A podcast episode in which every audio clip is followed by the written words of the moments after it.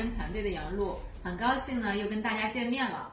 大家都知道，董老师是一九九四年进入证券行业，到现在为止投资呢已经接近了三十年时间。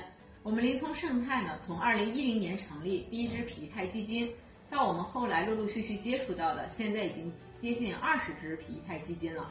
从中呢，我们经历了漫长的十二年时间。董老师在这十二年的时间里，通过微博、雪球，包括我们灵通盛泰的官网、公众号等众多的一个互联网平台，分享了他宝贵的投资经验，也大量分享了他的演讲视频。这也为我们所有的价值投资者留下了宝贵的精神食粮和投资的引领。不仅如此，董老师还写下了六十六万字给我们出资人的报告，文字之多，内容之广，阐述了他这十二年里投资皮泰基金的整个过程，其中有投资茅台的一些原因、投资茅台的过程，以及投资银行的思考和分析，记录了他每一个时间段的所思所想，如何理解安全边际。如何理解标的物？如何理解企业波动？记录着他每一步的心得体会。当我看到这本厚厚的、一份一份的报告，我心中久久不能平静。这不是一本书，更是一个厚重的股市投资历程。翻开它，犹如走进了一个世界，看到了曾经的自己，也看到了曾经的董老师，看到了投资之不易，也看到了投资之坚定。作为一个优秀的价值投资者，外顺天道，内修其心，道法自然，否极泰来。董老师在序言中提到：“十年一见，从未改变。”我非常认同，也想听董老师谈谈这本足以改变人生命运的宝典——董宝真治出资人信的一些看法以及想法。董老师跟大家分享一下。好的，好的，你写的非常好，也很感情，说明你确实看了这本书了。刚才你在书中说，我提到了如何看待标的，提到了如何面对企业波动，啊，以及安全边界，这个是书中的重要内容。但实际上还有一个内容是书中的呃特色，因为别人很少写，那就是一个。资产管理人在自己所投资的标的遇到阶段性经营数据衰退，以及由阶段性经营数据衰退引发的股价大幅暴跌，自己的净值都跌出全世界最熊的基金经理时候，他的心态、他的想法、他的情绪，他怎么看待、理解，大量的记录我的心理过程以及我的所思所想。所以这本书最大最大的特点不是讲道理。是讲实践过程中的心理过程、决策过程，包括和呃面对出资人的一些不能理解，包括社会的否定的一个过程。这是这个呃致出资人的信这本书的最与众不同的地方。那么这个最与众不同的，它为什么是有价值的呢？对大家为什么是？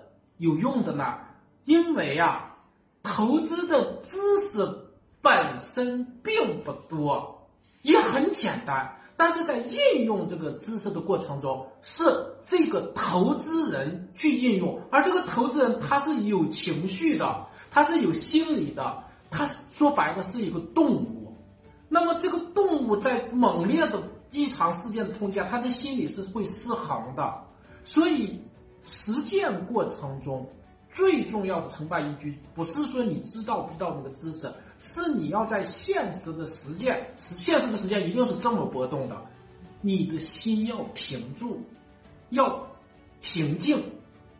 更进一步说，在投资的实践过程中，某些重大的历史机会出现，比如说二零一三、一四、一五年的茅台出现，比如说现在的金融低估的呃低估的金融蓝筹出现的时候。最终，谁能选正确的做出选择，谁挣钱。所以一句话，选择决定命运。但是我问你，杨璐，嗯，选择这么重要，能决定你命运，选择的前提是什么？或者说，正确选择的前提是什么呢？心不乱，心要平，而且始终是基于常识、常理。在做出选择的选择并不难。茅台到底是不是人见人爱的好酒？茅台会不会以后没人喝了？这个问题简直是只要不是自残都可以知道。但是为什么那么多人打掉？他就是心乱掉了吗？到处都是负面消息，到处都是股价下跌，到处都是悲观兄弟，就是你心横不住。所以我在这个书中大量的记录了这种心理历程、心理过程，表现出了一种呃始终坚持常识，这个是他的书的内容。第二个就是这个书是从二零一零年呃。二零一一年的内容写起，一直写到二零二二年四五月份。那么整个这个过程中，我的投资经历从来不是直线。我一开始出发的时候是知道这个资产管理一定是曲线，毕竟我在证券业待了很久的，证券业的不可能是直线。但是我就没有想到是这么曲折，包括到今天也是这么曲折。我自从转战了低估银行股以后，四年没有盈利。这个曲折，而我不盈利后，别人的都是啪啪啪往上涨。那么在这个过程中，你如何面对这个曲折呢？这个也是需要解决。我那些呃书中的内容，比如说我在二零一六一七年的时候，我的看好的茅台已经涨到六七百块钱了，我写的年报只有三百字，因为我不曲折了。但是在二零一三一四年，我写年报两万字，因为我是在曲折波动中，所谓的别人看见我要崩溃的时候，我的话特别多，所以在曲折中是常态。第二，在曲折中才历练你，在曲折你的精气神，你的态度，知识知识重要，知识不是最重要的，投资的道理重要，投资的道理是五分钟就能明白的，最重要是实践的过程中，在曲折的过程中，在与预期。预期之外的、没有想到的惨况面前，你始终就相信那些普遍的常识，相信出发时相信的那些东西，不要在曲折的过程中把初心给丢了。所以，这个这是我的客观经历，所以整个通篇就能看出来。嗯，包括有很多人。有一个早期我的出资人，他最后最终没有放弃我的原因，就是他倒要看看这个董宝珍最终是怎么，因为他发现是什么，他的生活经历是，所有的人遇到曲折的时候，就都屈服了，都就要么就退出了，要么就改行了，要么就认错了。这个董宝珍挺奇怪的，就是他那么曲折，就是我在一三一四年那个我管理的资产下跌百分之六十多嘛，这个就在中国资产管理界就没有过。甚至在世界范围内很少见，这种大曲折、大衰退、大困境发生之后，这个我咱们这个早期出人，他就感觉到这个董宝珍就是趾高气扬，还那侃侃而谈，而且看上去还不像骗子。这他他看见说这个董宝珍是真信，他说的那个真信，说最后嗯，咱们早期出人说行吧，就看看他最后结果是怎么样，不不就赔点钱，赔就赔了。后来他说，哎呀，我真想让。我儿子学习你了，我我我想让我儿子有你这种个性了，永永远这样才对的。所以在曲折下，你的心态吧，啊，这是我说的一个最强烈的体会。我能给大家带来那种特殊的价值的文章和书籍，恐怕是在这一点上。因为普遍的道理介绍价值投资有一千多本，介绍巴菲特有一万多本，但是真正说遭遇这么惨烈的波动，还能。扛下来的就是咱们这个是可能是特色之一吧，这是第一个感受。谢谢董老师。嗯，董老师，其实我自己在读这个报告的时候也是深有感触。我也发现了，就是我也是第一次知道，您在一一年的这个年报上就提出对集中投资的一些思考。嗯。您当时还采用了一个非常经典的案例。对。然后这个例子呢，就是我们的官渡之战。对对对，你就比当时非常形象比喻，当时您得出来的是历史事实让我认识到了集中投资可以让弱势方越来越强，啊，而强势方变得更强。对，其实当时您是怎么思考的呢？然后有没有什么呃典故呀？或者你当时有一些是什么使我产生这种思想？什么使您产生了这个？哎，这就是我说了，这十二年的投资时间。这么漫长，这么曲折，我反思一下，这十二年我在这动荡的市场上靠什么活下去？靠什么获得安全并获得收益？这是最重大的课题。所以，资产管理人就是这个课题：躲开风险，再有机会，最后实现财富增长。那么，靠什么呢？就一句话，一定是靠事实和真相，一定是靠事实。你一定要知道事实和真相呐！所有人都说老百姓不喝茅台，茅台要走向破产的时候，你一定要知道在现实层面。真实的老百姓喝不喝茅台？这个是你最终没有崩溃的原因呐。当时那个茅台股价跌百分之五六十，那么惨烈，所有的舆论都说不行了。白酒专家说不行了，股票专家说不行，白酒企业的经营者也说不行了，都开发低端酒去了。那么在这个情况，你必须作为一个投资人，知道在真实的现实的层面。到底行不行？真相是什么？知道真相是安身立命、规避风险、占有机会的终极依据，而且一次是唯一的直接。你可以什么别的都不知道，那么你怎么知道真相呢？你研究了一千个股票，你能知道吗？不知道。对呀，你只有专注集中，你才能有认知优势啊！因为真假是一个认知过程啊。那你怎么能保证你知道真相？而且你还要在别人都不知道真相的时候，你知道真相呢？你就是有认知优势。凭什么有认知优势呢？专注啊！专注不就是在形式上表现为集中吗？对，专注不就是形式上表现为集中吗？所以就是说我早很早就重视集中投资。主要就是我说集中起来，你才有认知了。我始终认为分散投资是放大风险的，因为你分散出来以后，你的未知边界扩大了，你不懂得多了，你地雷边界大了以后，你的风险点多了。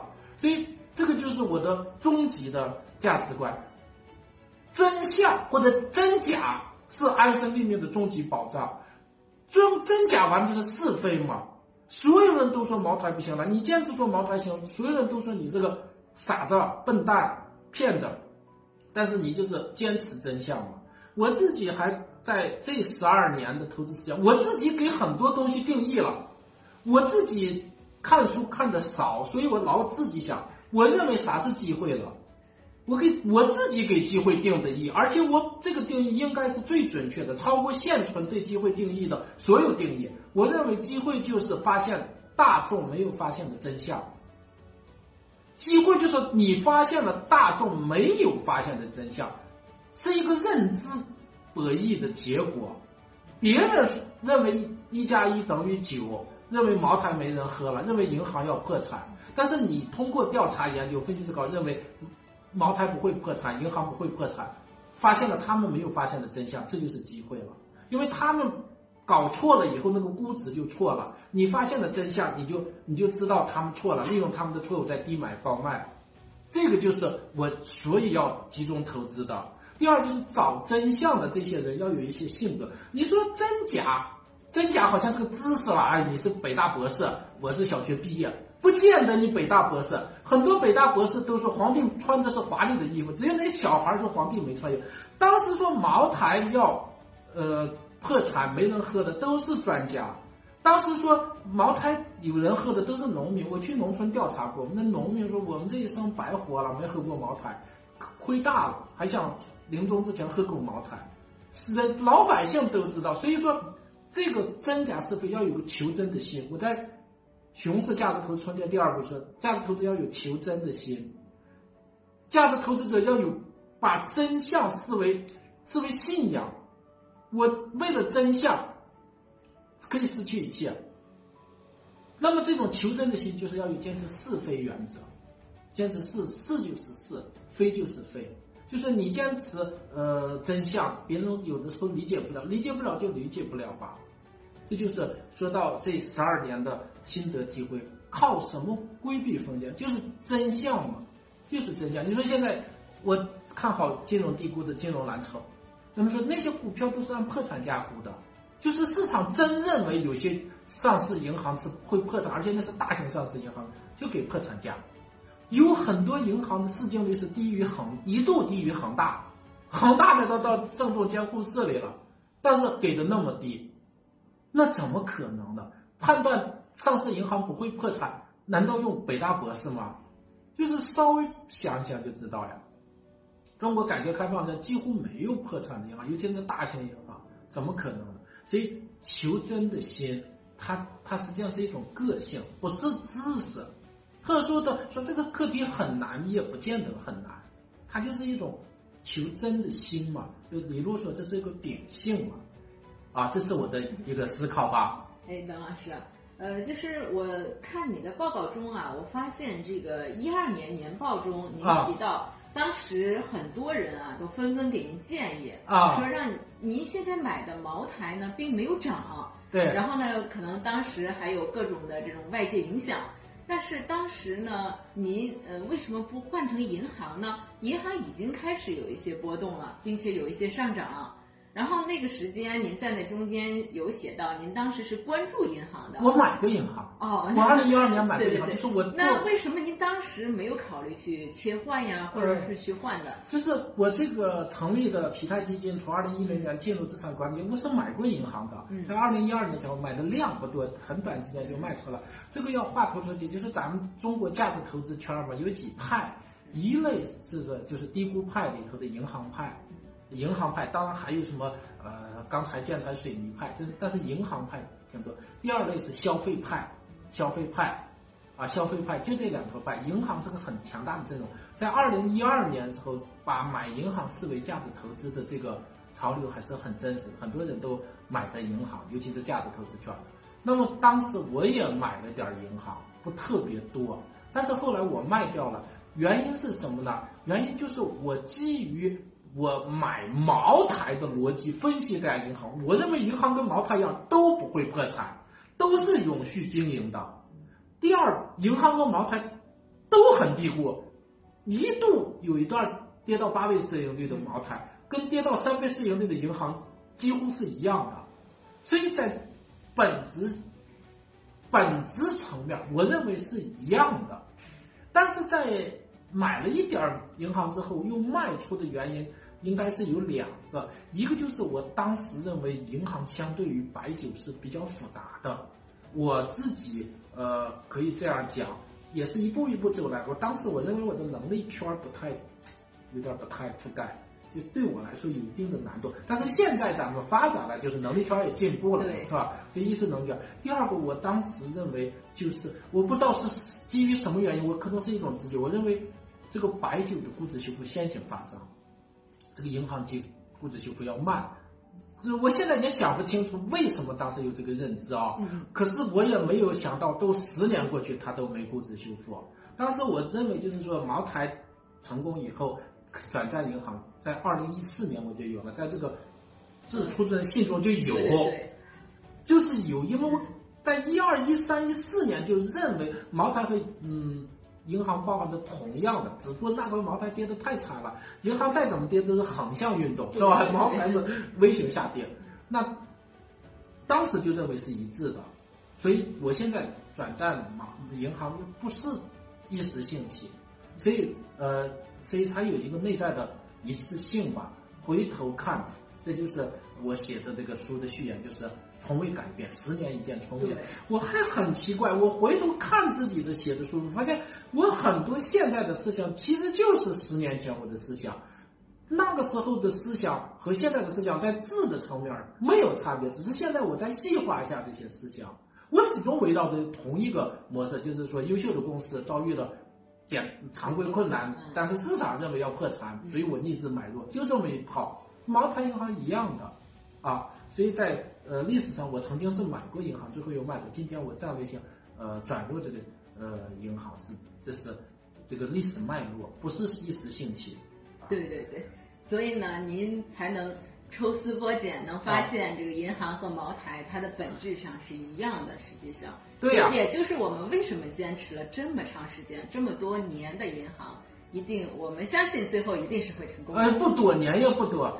我买茅台坚持了一共是七年，嗯，我最早买是二零一零年，嗯，当时我买了三个嘛，就是咱们那个这个信中就写的 大秦铁路、泸州老窖、贵州茅台。后来随着茅台下跌，我把那俩都卖了，然后转战茅台。我最终离开茅台之后的全部持有时间是七年，七年多一点吧，七年上下。对。但是我现在持有呃银行是四年。四年时间，啊对。对，所以接下来相信呢，随着银行的估值修复，也会验证我们之前的这个观点。这当然了。对，呃，然后因为这个年报实在是太丰富了，啊因为最精彩的，我认为啊，啊还是有两个部分，对一个是一三年到一五年的历程。对而这个时间非常好，然后一个呢，就是我们在投资银行的这个过程，啊特别是从一七、一八、一九，哎，这几年真的是很精彩。对你每一个发呃在分析里边的一个过程、心态、历程、当时的环境和您的心情都是不一样的。是是。所以这个呢也是非常值得大家去关注和学习、去其观看的。其实我这本书其实有一个最重大的价值叫什么了？标本。对，标本对就是你不必看我写的那个复杂的投资逻辑，我写不过巴菲特，我也写不过现在热销书上，但是我提供了个心路历程和现实经验，就是客观上有一种下跌、基本面衰退、股价衰退，哦对对对另一方面，我平行于这个变化，描述了我的心心路历程，这个心路历程恰恰我认为是展现出了理性。对就是我给你展现出了一个理性，那个理性的人应该是什么样子的呢？那个我在一二、一三、一四、一五这几年的茅台所思所想就是理性，对我就给你让现基于现实的就说，就是我也不是塑造，我就是自然走出了一个理性的客观过程。比如说，我给你讲一个问题，我有一年不知道是哪一年，也就一二一三年，说开篇年报说，尊敬的出资人大家好，我又出名了，我上了新华网了，为啥了？我是雄冠全球的，我那一年获得了最雄基金经理啊，我始终我我是开玩笑开篇的，对逗大家先笑一笑，然后我雄冠全球啊，我又出名了，知名度又高了，表现出你看我在这么多年的时候，我在给出资人信中没写过一个签一份道歉信，我没写过，我惨到那个程度没写过。很多人很奇怪，你为啥不道歉了？老是论证自己说，因为事实上，呃，就是我是正确的。包括我在这个信中写过，留下一个这么一段话，就是说，各位尊敬的出资人，在这个年度里头，我们的净值下跌了百分之四十，但是我认为实际上我们的安全边际增加了一倍。你能理解这句话吗？我能理解。我原来一块，现在跌跌成六毛了，我的安全边际增加了。我不说我的我们钱少了，我对不起你啊、你原谅我吧。我不说这个，我说我们机会增加了。对，我我就是这么想的。价值投资人就是我我就是这么想的。你说你说我我在这种情况下是不是最有利于出资人了？对对对就是出什么也是安全边际，我再有钱我拍进来就不就占有更多的股票了吗？对对对，所以那时候我就是真实的一支笔就油然而生啊。可是当时要是让别人写嘛，那都是痛哭流涕的。包括我写出来，很多人就骂我说这个姓董的家伙能力也差，人品也差，而且还不会撒谎。什么意思叫不会撒？你看他编的那谎言都跟人不像。你看他跌了百分之五六十，他说内在价值增加一半，安全边际增加了。所以这个就是说真实的过程呀。有的呃，有的时候，嗯，那个呃，很多人就呃看我的那个信之后就知道我的性格了，是吧？都知道我的性格，你的性格是这样的啊。他这个就是真实的过程吧？啊，供大这个是真是给大家提供一个标本。啥叫理性了？啥叫理性了？你很抽象呀，理性什么是理性？谁也没见过理性长啥样。在股价大跌中，每天在那儿发表演讲，论证自己是世界上最伟大的投资人，那就叫理性呀。当然，你这个下跌是内在价值之下的下跌呀，就是茅台那下跌。包括现在银行这个状况，四年没涨，我讲多少？我进行了全国演讲多少次？我有一百场吧。差不多了。啊，对，那天我还开玩笑说，哎呀，广东人民，你们不打我，你们素质真高。我来讲的时候四五年也没涨，你们还来听，是吧？所以这个就是理性的现实，现实嘛，就是一个过程嘛。说到这儿呢，我再攻击攻击别人吧。就是我我是那个，我对大家笑，不是也不是恶意攻击，就是我在二零一零年走入这个投资管理业的时候，我每天看别人，尤其看中国那个大 V 写得好的大 V，我觉得必须学习他们。要是自己不学习，就三天不学习赶不上刘少奇了。我每天看他们文章，他们说的是挺对的，逻辑很自洽。表呃表述很流畅，甚至于中文中文能力都很强。但是我最后看来看去看来看去，我就不看了。为啥不看了？因为因为他们就是有智商，有情商，比较软，比较软。啥叫比较软了？就是当波动来临的时候，真正波动机会，他们就不说话了，或者是他们认为应该屈服了，应该躲一躲，控制一下仓位吧。我觉得根本就不是这样的，根本不对。现在是天上下金子，应该是哗哗哗的进去啊。后来我就不看他们了，我看到他们写的是非常好的，连语言我都学习。但是他们总不能在这个呃山崩地裂、全面崩溃的时候表现出一定要进去，别拦我我来了，我要占有所有股票，没有的，我基本上看不到，所以我就不看他们。还有一个不看他们，就是压根他们就是最后我看透他们了。还我刚才说的那一类，就是他确实是，呃，也是积极勤奋的求职，但是他就是软，关键时刻不硬气，就是软，就是实际股市就是关键时刻看你的情。精神气质，对，但他们就是展现不出来。那么还有这一类人呢，是呃没有恶意；还有一类人就是忽悠。早期我每天看的那几那那有几座神，就中国巴菲特们，我认为那是忽悠，我也不看了，直接拉黑了。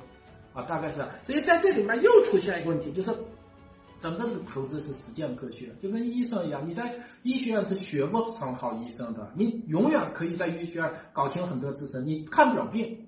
能不能看病是实践积累，所以在这个投资实践中呀，实践出真知，自己要在要首先是敢于实践，第二个是在实践中要总结提升，记录，慢慢慢慢你就成长了。对，啊，这是真实的时间，你自己是你自己的老师。我写了几千万字，与其说我给别人看，还不如说我记录我自己，自己提升了。所以这是我一个体会吧。嗯，因为今天呢，由于这个时间的关系啊，我们今天就谈到这里。然后呢，接下来呢，也希望大家感兴趣的抓紧时间报名来联系我们。我们从今天开始呢，公司也为了我们庆祝咱们十二周年的一个活动啊，然后把我们十二年以来的年报精华版排编，然后打印，我们印刷了一千册。董老师呢也会在每一本的这个册子上进行签名，符合我们报名条件的可以随时联系我们。报名条件是金融资产满足三百万，在我们官网进行注册，并且呢联系我们各地区的负责人，填写投资者调查表，嗯，填写您的个人信息，然后满足之后呢就可以预约赠送。那报名通过，我们也会根据大家报名的时间来进行分批的免费邮寄给大家。如果不符合的投资者朋友也不要灰心，我们从今天开始呢，大家可以关注我们公众号“灵通价值投资”，啊，而我们公众号上呢会提供每天我们年报呃的一个音频版，然后每天会有音频版的一个提供，这样一来呢，大家也可以进行学习和知晓。呃，也非常感谢大家对我们的关注。好，好，好，说到这儿，我再补充两句啊。这个，呃，这个我这十二年的自出自人心的精华编翻牌啊，就是个标本，真的是一个标本，就是个素材。我自己没有提出比别人更复复杂抽象的理论，但是我真的是给了一个现实的呃历历程吧，案例，你可以借鉴意义、启发意义很大。所以我们这个呃将会免费。给一把一部分免费给大家，而且作为我这个匹敌泰基金十二年的一个庆祝活动的一部分，我已经在资产管理界工作了十二年了。大家十二年算算，但是中国资本市场才三十年，中国资产管理业也不超过十五年。对对。所以确实是一个呃较较丰富的资料吧。所以我们在呃六月一号是十二年周年庆。这个活动还有很多，我可能要搞直播，还要搞很多的。那么其中有一个就是把这个十二年来给出资人的信呢集合起来，结合起来分享给大家。那么在分享的过程中，一部分我会给大家寄这个纸质版，啊，几次纸质版；另一部分，那么咱们就音频版。我有董宝人电台，还有公众号、微博，在音频版上文字版连载。啊，大家你搜不到文字，你也可以看连载、听音乐啊，听音频版啊。大家可能说老董你这那个老你这个家伙不对啊，就是什么三六九等，大家要理解一下。